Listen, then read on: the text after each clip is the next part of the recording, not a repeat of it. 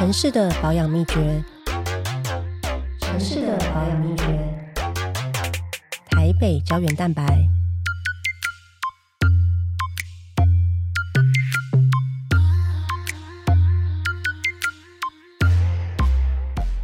好，今天的台北胶原蛋白呢，我邀请到一位是刚刚从爱丁堡回来，然后呢也刚刚隔离出来，所以现在整个人应该是神清气爽。对，精神非常好，也完成了修复。这样，我们今天邀请的是小剧场的总监钟博渊，博渊嗨，佩仪好，各位听众朋友，大家好，我是小剧场导演博渊。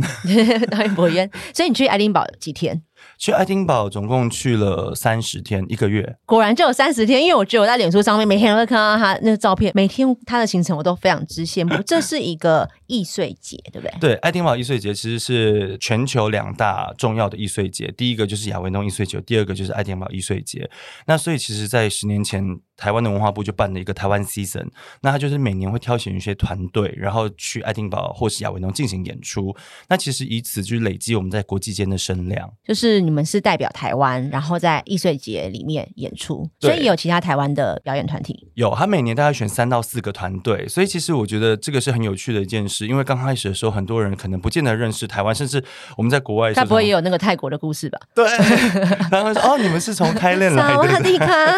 对，真的有，真的会有，真的会有，艺文圈也有这种故事。对其实，会有所以所以你以前有去过，嗯，我们一九年的时候去了第一次，然后二二年的时候，今年又去了第二次。然后刚刚博源跟我讲说，他觉得今年开始很多人关心台湾，或者很多人认识台湾，是你觉得感受很明显不一样吗？非常明显的不一样，因为我觉得欧洲它毕竟是讲求人权，然后讲求文化平等多元，所以其实当我们在那里的时候，刚好遇到那个台海问题嘛，然后还有你说佩洛西来台湾的时候，你正在爱丁堡，所以你们在那边新闻上面是有报这个新闻。其实很大哎、就是整个欧洲的那种主要新闻都有报，然后光法国啊，然后那时候也觉得哇，台湾的外交官真的很强，因为他们都用当地的母语直接上节目去讲。那所以其实就吸引到非常当地很多当地的民众的注意，然后我们在路边发传单的时候，就会我们就会说啊，Hello，we are from Taiwan，然后他们只要很多人其实只会走过去的，可是他一听到你 from Taiwan，他们就会过来跟我们对话，然后就会支持我们，或是跟我们说你们要加油，你们还好吗？你们现在会很担心吗？那你们现在在外面。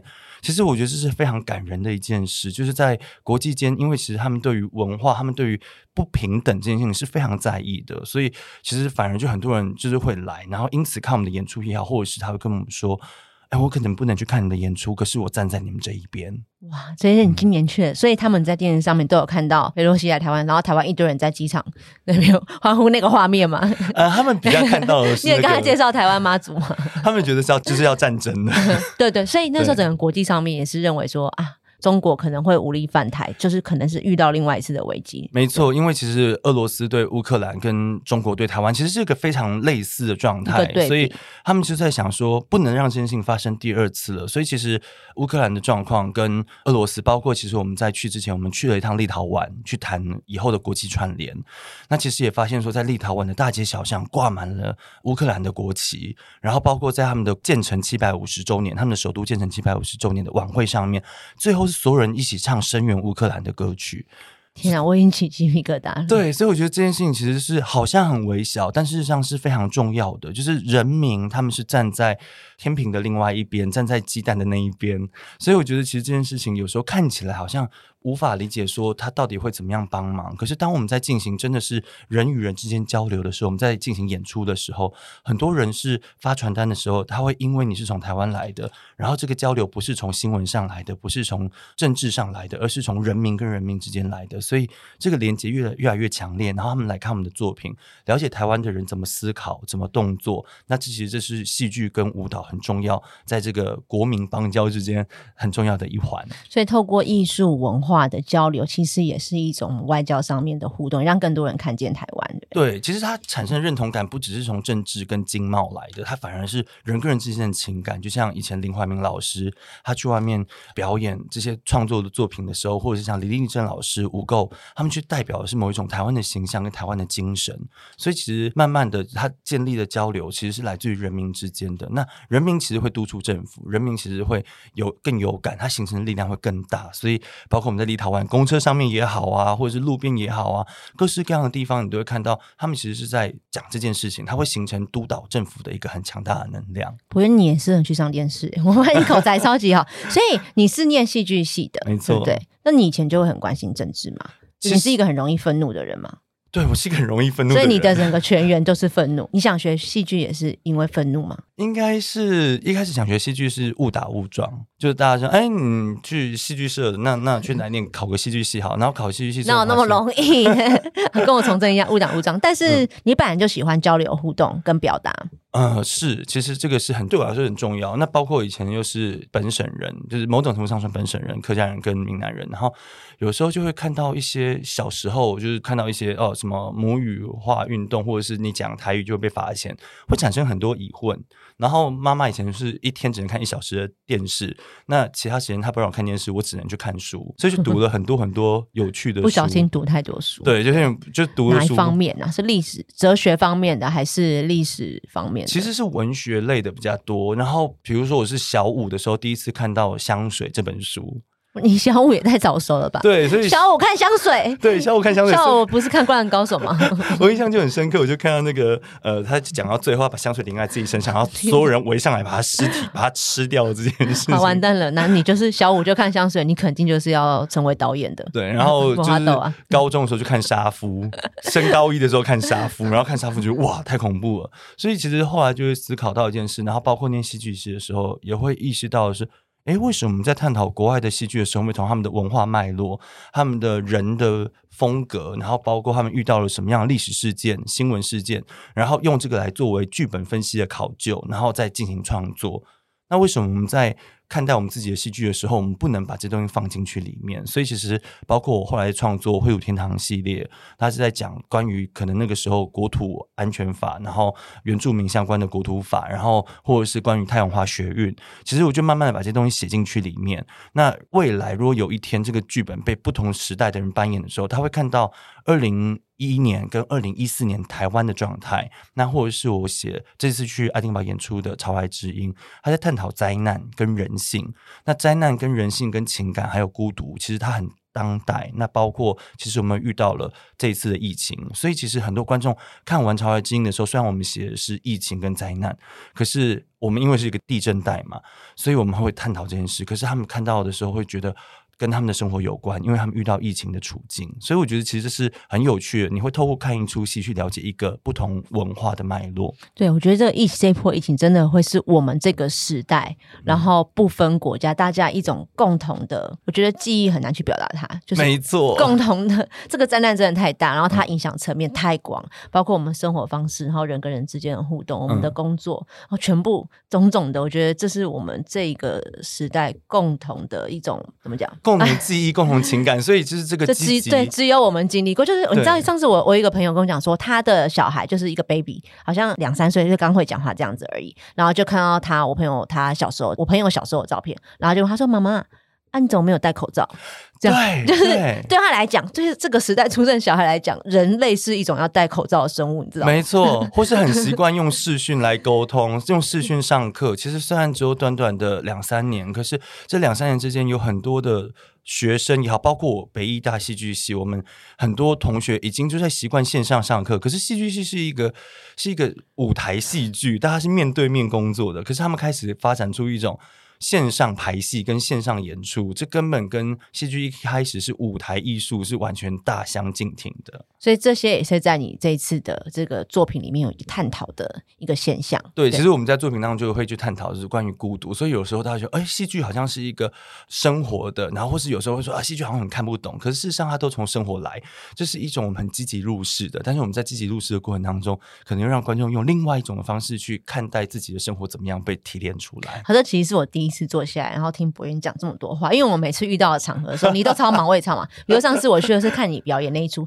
那出是德国的剧本，然后你们重新诠释嘛。嗯，然后那一出真的是太夸张，就是因为演员就只有博渊一个人笨人，然后也是因为疫情的这个这只有我们这个时代才发生，就是因为那时候你们是因为担心说啊，怕说比如说有谁确诊啊什么等等，然后你们希望可以用最少的干扰因素可以控制，所以呢就是全部包含你是导演、剧本、导演、演员，就对钟博渊一个人，没错这。样，然后但是里面角色不止一个，所以呢，我在想说，我说我想他太忙，而且体力很好，就是他要一直跑来跑去，然后中间要一直主要两个角色嘛，对不对？对名字叫什么？Sorry，叫他 Joe and Joe Joe and Joy，对、Joe and Joy，然后呢，啊就是。Tom and Joy，Tom and Joy，来确诊后脑雾。Tom and Joy，对，里面有主要两个角色，然后一男一女这样子，所以呢，他中间就是跑来跑去，然后一直不停的换装，然后那舞台也没有说很小呢，然后就是同时一直在身兼两个人格。总之就是我上次看到他的时候，我是一个在坐在台下的观众，然后看到博院在台上就是一直很忙，然后冲来冲去，但是同时我还看到的是，因为我会我觉得博元对我来说是很特别，是他除了是一个艺术创作者，然后一个艺术表演者之外，他其实也是一个剧团的经营者。然后呢，他们我觉得真的是就是很怕自己不够忙。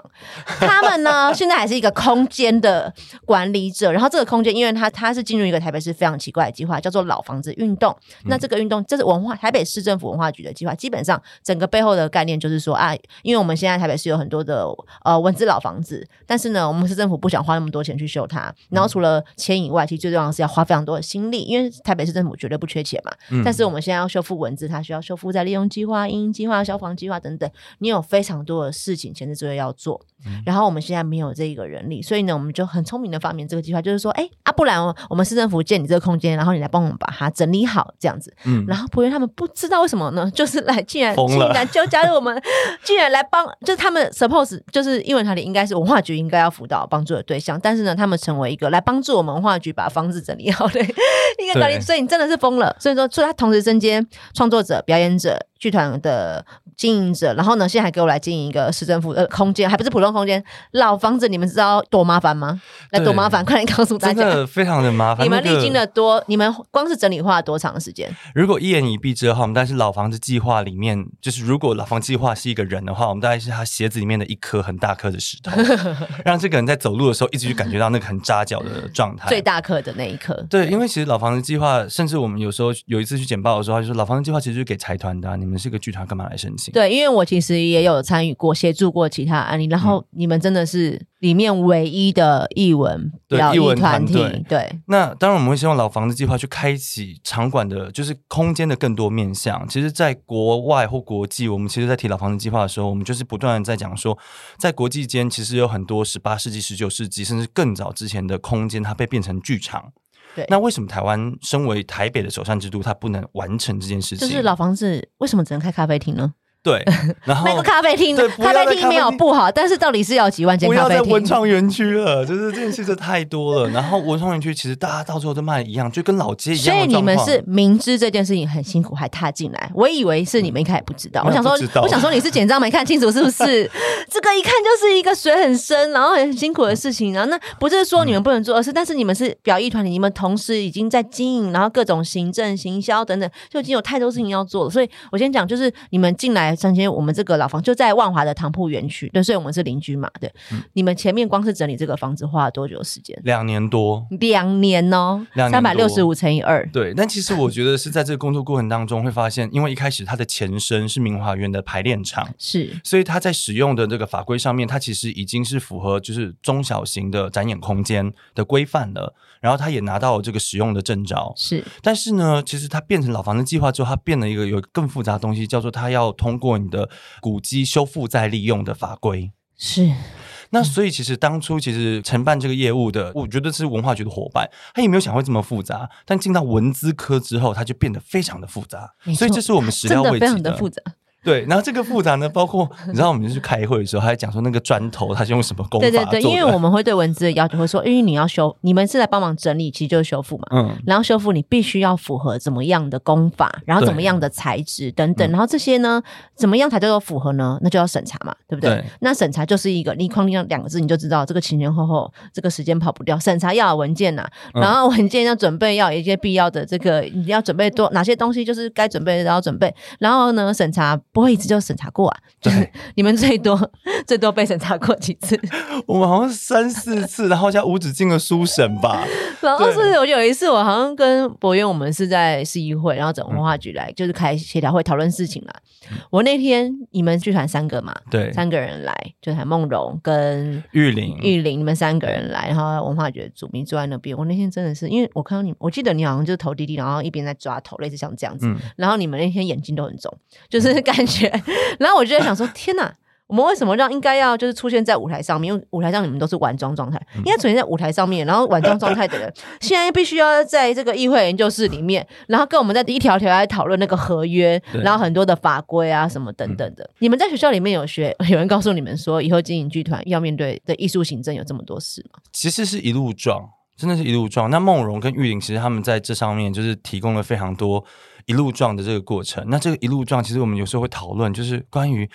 这修复再利用计划，它到底要修到多细？因为其实我们那时候遇到一个最大的盲点，是我们并没有改动所有的建筑体的外观。对，然后我们只是在内部其实做一些修改。那为什么我们要对于外观来做？讨论那甚至那时候最夸张的是，其实它是三栋古迹，我们就用中间那一栋。对。可是我们一直被在开会的时候一直被检讨说，那你的 A 栋跟 C 栋你要怎么处理？你整个园区要怎么维护？所以我们其实在中间发现一个很大的盲点是，修复再利用计划，它在做这个检讨报告的时候，它有没有让这些委员们真的很明确的知道这个建筑以后要怎么样使用？它的这个使用的范围是什么？那这些人在做报告或检讨，或者是在这个未来它新的发展的时候。它是什么？大家有没有共同的想象？还是当这个共同想象无法成真的时候，他回过头来检讨，就会是你的建筑的那个砖头的工法啊，然后你的漏水的问题。我必须要说，就是我们市政府文化局的偷懒啦。就是理论上面，应该政府这房子是我们是有这个是是有财产的，就是应该是我们市政府把它修复好，对不对？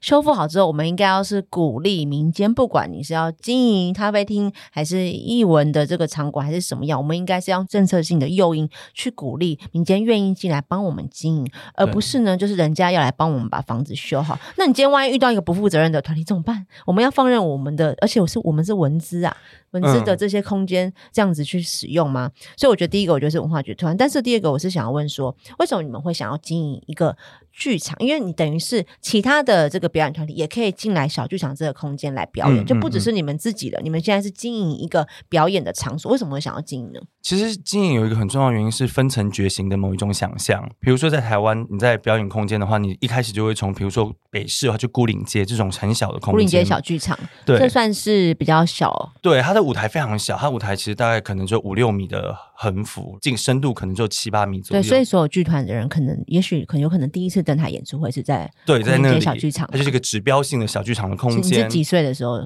去表演？我是几岁的时候去表演？二零零七年的时候是我们 第一次，就是在古岭街小剧场。然后我们就发现说，哎，古岭街小剧场之后，下一步是什么？国家戏剧院的实验剧场。可是国家戏剧院实验剧场是一个很难进去的地方，因为它已经是形同一个哎有点规模的，也太大了吧？就是我们只有小剧场跟国家表演戏剧院的实验剧场，它其实是一个稍大，大概是十米多宽，然后大概也是十米多深，就是一个蛮大，哎，十几米的一个空间。那所以其实我们以前就是剧场就会有一种哇，有一天我要进去国家戏剧院的实验剧场演出，这一个是一个目标。然后再下一步是什么？就是国家戏剧院。哇，你没有够多的那个阶段可以去试东西。那当然现在推了很多，比如说关于那个戏曲中心的小表演厅，关于水源剧场，可是他们的座位数相对来说大一点，或是成本高一点点。那所以你在负担这些成本的时候。你有没有足够的机会在不同的空间做尝试？还是你一下就要用很多的成本来做这件事？所以我们在思考的时候，我们就想说：好，那我们有没有办法创造一个实验的阶段，从民营民间单位走到公部门的单位？因为资源一定，经济资源一定是越来越多的嘛。那前面你没有钱，可是你可以做实验。可是当你今天如果拿到很多钱做实验失败的时候，完了，你可能接下来是三四年没办法翻身，或者大家会觉得要有一个中间的。这个中等规模，其实是适合已经可能已经有一些发展起步一段时间的剧团，然后大家对中间的时候，不要一下去尝试那么大的风险。嗯，所以其实我们的舞台是大的，我们台是二十二米宽，然后十四米对，你深。们那个空间其实蛮大的耶，因为嗯你本来想小剧场应该颇小，我们其实不是很小 中大型的剧场，小剧场对 对，它的它的小是破小的小，对，拂就是一晓的小，爆完之后，大家讲哇，这空间还蛮大的，不小哎，对，不小。有没有很多人来场看之后说，哎，怎么空间很大？有，其实是有的。然后我觉得这是好的，因为大家看完之后就哦，那叫多，然后就有点退却。但我觉得这个退却在创作历程当中是重要的，因为你就知道说。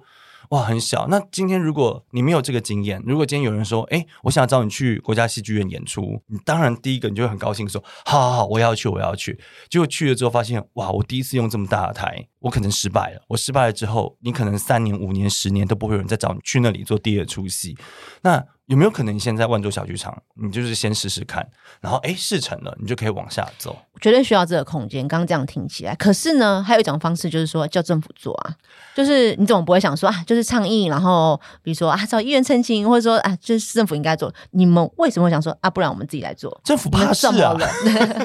你们是觉得说已经没救了，与其在那边讲等一万年，不如我自己来做这样吗？呃，我觉得同等的状况，其实我也会相信说，不要什么事都直接进到政府。是那就是今天政府跟人民应该是互为督导的关系，政府可能提供一些资源，然后同时间他会督促我们，但同时间我们也要督导政府。今天我们如果太依赖政府的时候，我们就会没办法做一些想做的事情你。会觉得有本身的艺文团体来经营这个场馆，会更符合大家的需求吗？举例来说嗯好了，如果今天我们这是一个政府单位，我们有一个裸体节目，然后大家来看完之后，大家就会说，为什么你在这样的场馆里面有裸体节目？这是前几年一直会发生的新闻嘛，在两厅院、国家戏剧院有裸体节目的时候，就有人去投诉。但我是一个自由单位啊，我是民间单位啊，我支持艺术无边界，所以我就支持裸体节目，我支持艺术应该是多样化的。所以当我今天是自营的时候，不会有人说这件事情啊，然后他会慢慢的养成，大家会认为说，哦，好像这件事情是可以的。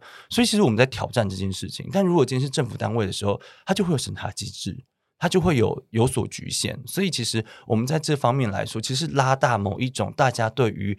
某一些事情的界限跟边界。当大家越来越习惯这件事情的时候，我们制造出来的空间其实是帮助政府在未来在做的时候，它有更大的空间去做一些想要挑战的东西，因为我们已经尝试成功了。对，因为你们可以走比政府更前面。对，然后我们走得更前面的时候，政府就会说：“哎，这个有个单位他们做过这样的事情了，然后所以我们来支持他，让他往下走多一点点，才会越走越开阔。否则到最后就会是不断的有人抗议，然后就限缩，抗议限缩，它不是一个好的状态。由你们先来打开这个空间，但是其实经营一个剧场啊，这背后的行政工作，除了我们刚刚讲前阶段，因为不小心勾到台北市政府的房子那种计划，所以有很多的额外这个工作成本之外，经营一个场馆本来就需要非常多的行政作业跟工作，嗯所以说这背后工作其实难以想象。但是其实你们在经营场馆之前，你们其实就比如说你们办过这个蒙甲国际舞蹈节，嗯等等，就除了你们自己的自由演出之外，你们就其实尝试过很多更多的这个开发的活动啊，什么等等的。是你是艺术行政控是不是？你是怎么了？就是就是导演不是就是写剧本，然后把你的戏演好，就是你是对于整个台北或者台湾的艺文环境，你是不是一直想要说一个什么事情？其实是一样的状况，就是大家通常就是在这个过程当中会变成是一种奇怪的裙带关系。我是公部门单位的，我对于民间单位其实不太了解，所以我常会变成我从谁那里听说谁谁谁好，所以我找他进来。那找他进来的时候，别人就会想说，那为什么是找他，不是找我？嗯那这个竞争或者这些言论，就会让公部门越来越保守，他就会找人的时候，他就会更小心。所以，其实我们在建立的是一个民间的平台。然后，我们建立民间平台的时候，比如说我们建立这个民间平台，我们就今天就找了很多舞团来，然后我也找公部门单位来看。那蒙甲国际舞蹈节是从哪一年开始办？二零一九年开二，零一九年是第一年。对那那时候你们的想法就是说啊，希望把在台湾的所有的舞蹈团体整合起来。嗯，但是为什么要在蒙甲？因为蒙甲很棒啊，我觉得蒙甲是一个很有趣的地方，它是一个兼容并蓄，然后它另外一个名叫万华嘛，对，那所以它既有划着舟进来看风景的形象，它又有一个百花盛开的形象。那综合这两个形象，所以它的接纳度就很广啦。你在龙山寺里面，你可以看到贵妇去还愿发便当，你也可以看到街友在那里，因为他也对于他来生有个想象，所以你也可以看到性工作者在那里，他对于来生有个想象，所以他去祈求。你可以看到这里有各式各样的东西，你可以看到呃占币的姐姐，然后其实跟店家互相聊天，在这里大家就是求生活，然后这个生活的形态不是谁说这个好这个不好。它是一个很有趣、很包容的。那这么有活力的一个地方，我们如何让更多人知道？那就是透过办舞蹈节。当你办舞蹈节的时候，大家在路上走的时候，因为我们的舞蹈节是各个不同的地方同时间会有演出发生，所以不管是对在地居民也好，对外来者来说，大家以前都会觉得哇，我在蒙甲路上走一走，会不会突然被被拉走？会不会有人就是觉得我是怎么样的人，或是我会不会被骚扰？可是他们来之后发现。很不一样哎，比如说这边的表演者，他用皆有发展的一个特殊的表演，可是那边就真的有一个先生，他准备要铺床要睡觉了。没有人想到说走在万华街头上面，然后可以看见国际舞蹈节，就是我觉得舞蹈节已经不得了了啊！你还国际舞蹈节，真的，我觉得第一次看的时候，我觉得。光是看到这个企划本身，我就觉得很感动，因为我觉得你绝对是有一个很强大的想法跟企图心，就是像你刚刚讲，比如说你们在爱丁堡让大家认识台湾，看见台湾，但是透过这个活动让大家看见蒙甲，看见万华，我就觉得觉得背后是一定有这样很强大的想法，然后以及需要去让更多人认识舞蹈。的多元性，然后让舞蹈可以走，因为以前我们都会觉得说，舞蹈肯定就是一定是生活经济条件比较好的人，他必须要在剧院里面，必须要在舞台上面，然后要很华丽的灯光音响，才有办法去走进去享受到那样演出。你你很难去想象说，我在蒙甲的街头，我可以看到这么高水准的演出，而且甚至呃，有一场是在那个华江整宅的天桥上跳舞。其实那是一个表演空间，然后所以其实很多人就在。我觉得也太美，也太美了吧！只有你们想的。得到，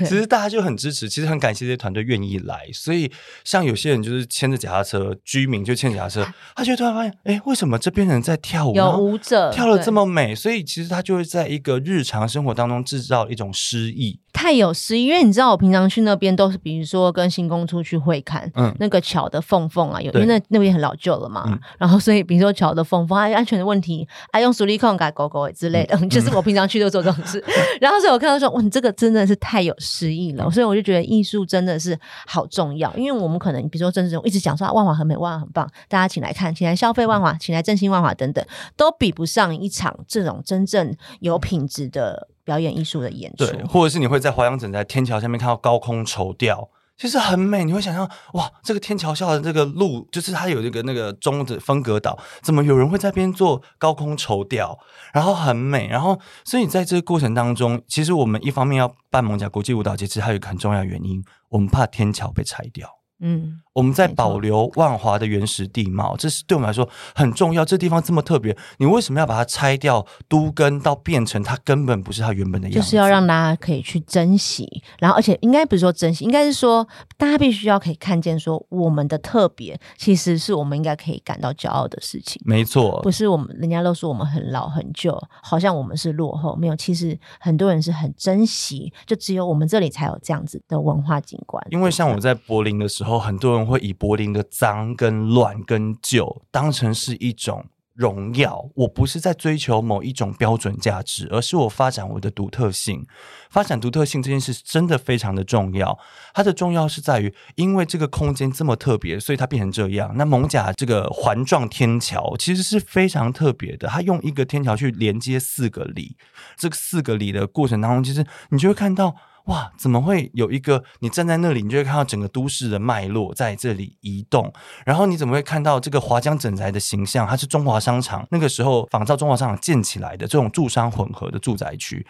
但是如果你把它都根掉的话，你过两百年、三百年的时候，它就消失了。但是这个消失，比如说像柏林有个地方叫 h a k s h a m a r k t 它其实就是那个时候的社会住宅、工业社会住宅，但它现在变成一个 fancy 的，就是这种很多特色小店开在里面，设计师的小店工作室，然后变得很 fancy 的地方。那有没有可能，我们就是华江整宅以后变成很多艺术家进驻，很多特色的设计师进驻，它变成另外一种形象？这是我们在这个呃万华扎根的时候一直在找到这个地方的美好，然后变成这个地方很特色的地方。包括我们二零二三年，其实蒙甲国际舞蹈节，我们已经跟近十个不同的国际单位串联，我们会把这些十个国际单位的策展人、艺术家跟演出团队拉进来蒙甲这个地方，让他们重新去看待这个地方的特殊性。因为有的时候我们在这里生活久了，我们不知道这里有多美。那透过别人的眼光来看的时候，会发现哇，你这里很特别。那我们要如何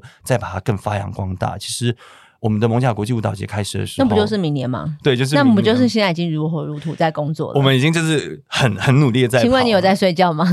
还是对，所以会串联说十个不同的国国家的团体，在明年都会来到万华这个地方，然后以万华的街头来当做舞台做舞蹈的展演。所以其实很多万华的民众是很乐见其成的。有时候我们就会想说啊，不好意思，他们在街上表演，吵会不会影响到你们？他们就说不会，我们很高兴有这些人来。不会啊，我们只关心说爱阳黑熊吧，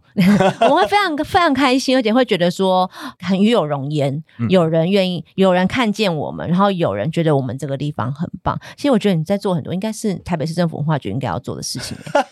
文化局可不可以有一些就是比较新的思维？我想问，因为蒙甲国际舞蹈节啊，就是以街头，然后跟小的各种空间为场域，这是不是也是有点易碎节一开始的这种这种概念？就是不是只是在特定的场馆里面，处处是舞台这样的概念？其实是，就是这个非特定空间的表演，其实是很重要的。尤其当国际场馆，就是我们一直在盖大剧场的时候，尤其像北艺中心最近也成立了，然后戏曲中心，然后等等等等诸如此类，然后。我目前有听说，他们想要在南港平盖工厂又要盖新的场馆。对，因为我我是教育文化委员会嘛，就连续好几个会期，我们昨天才审到北艺中心的预算，然后我就发现说，哎，我们现在把台北的三大节。好，易碎节啊，等等，全部就是北艺中心现在来企划执行统筹等等的。然后对对对，是嘛？因为我当然不是艺文专业，但是我对易碎节的了解认识就是它应该是多元场域。是。然后呢，最好是非官方，然后打破单一这个意愿主义的这样子的一个规划才对。他说啊，但是北艺中心它就是一个场馆，而且它就是一个单一团体，官方色彩非常的重。我们把这个易碎节，然后交到这个场馆里面来规划，我想说，哎，这个跟他原先的这个概念。搞丢，应该说，因为一开始易碎节的资金是来自于台北市政府，对，所以台北市政府在办的时候，他应该的确就是用台北市政府的预算来办易碎节，这个没有问题。是，然后但是早年有所谓的策展人。那策展人是来自民间，那民间的策展人他拿到公部门资源的时候，其实他还是会有他的活性。可是后来，因为其实这易碎节他在举办的时候，他可能会有一些纠纷也好，或是可能有些人抗议也好，所以大家慢慢的，其实在这个资金给予的时候，就慢慢就是会害怕担心，所以慢慢的把这个往他原本的官方单位靠拢，就是一直退缩退缩回去。那变成往官方单位靠拢的时候，他到最后变成官办的，那这就不是易碎节啊，那就不是易碎节，因为易碎节不是只是一个名称，它是一个活动的怎么讲？应该讲品牌吧，对吧？就它有一个缘起嘛。艺术节缘起，它当然就是因为以前艺术节，艺术节就是爱丁堡艺术节，就跟亚亚维农艺术节，他们是有很大量的资金，然后去办很高级的、很重要的。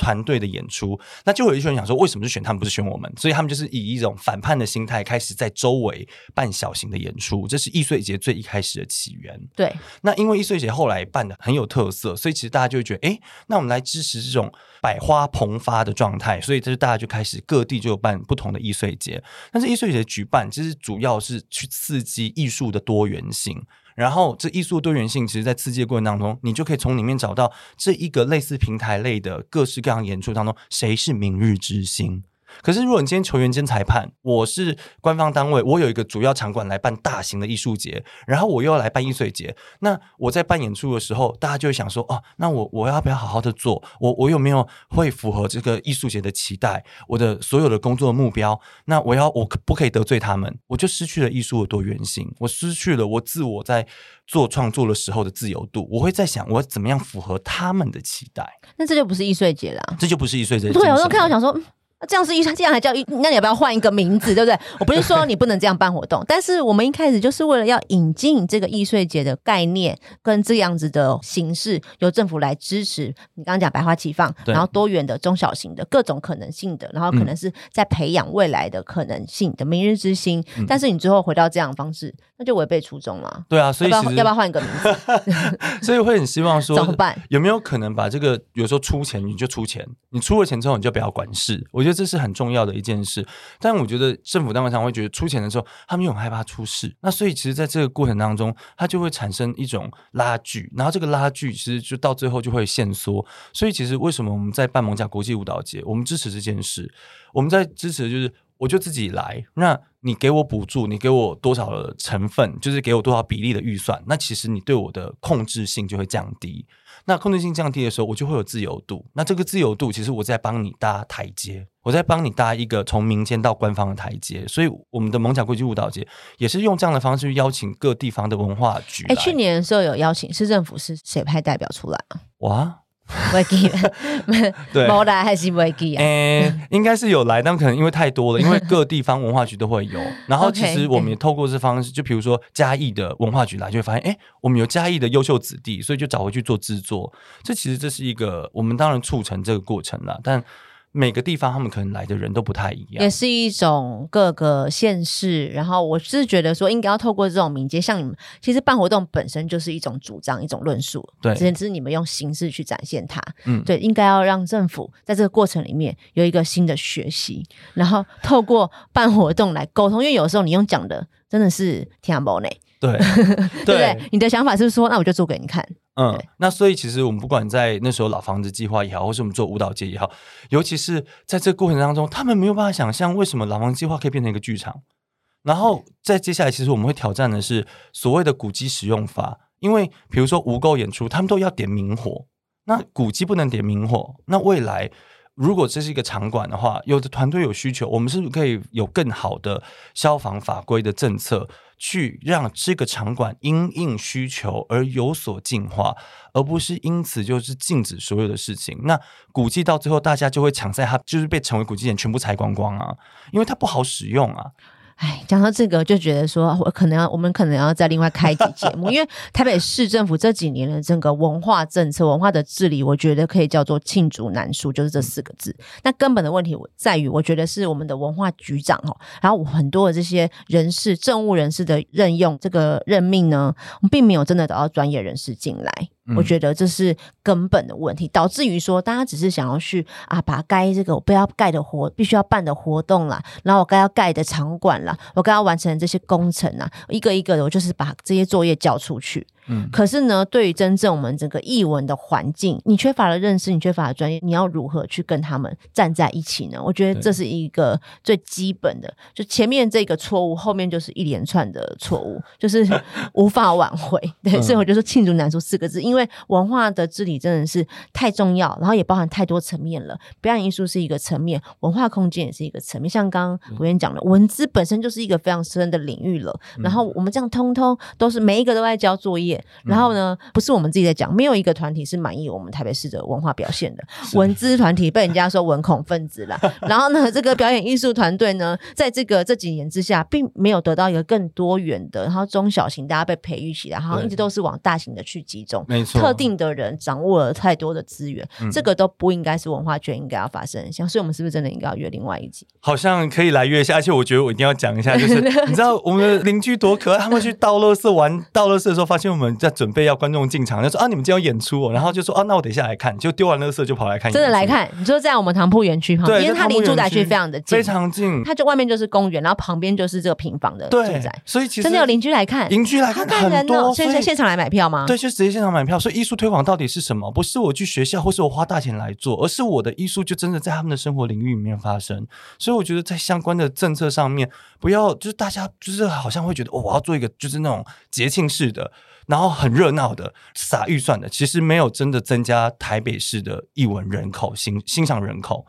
不要再看单一大型活动的人流跟人次东西了。gay，对，你要看的是你他有没有走进生活，有没有走进社区，有没有让大家在生活当中对你讲养成习惯，就是我平常就会看剧啊，这个嗯才是我们真正要达成的效果，对吧？对不是说哦我就期待每一年有一次啊，我去买票，然嗯后参加完回去，我也是继续回到我自己的生活，我也没有跟文化更亲近。对，就变成是一种大傻逼。然后，所以其实现在整个台北、台湾的艺文圈在讨论，就是下一个的明日大团在哪？从无垢也好，优也好，然后云门也好，下一个团在哪里？就这些团是代表台湾品牌的团，明华园也好。可是，在接下来这些下一个四世代的人在哪里？没有人知道，但这个这些大团其实他们需要很多的资源跟预算来运作他们的团队。可是，在下面的团队，他们的资源跟预算协助他们成为明日大团的资源预算在哪里？好吧，因为虽然我刚刚讲说台北市政府这几年文化表现罄竹难书，真的非常难用一句话来表达。但是就假设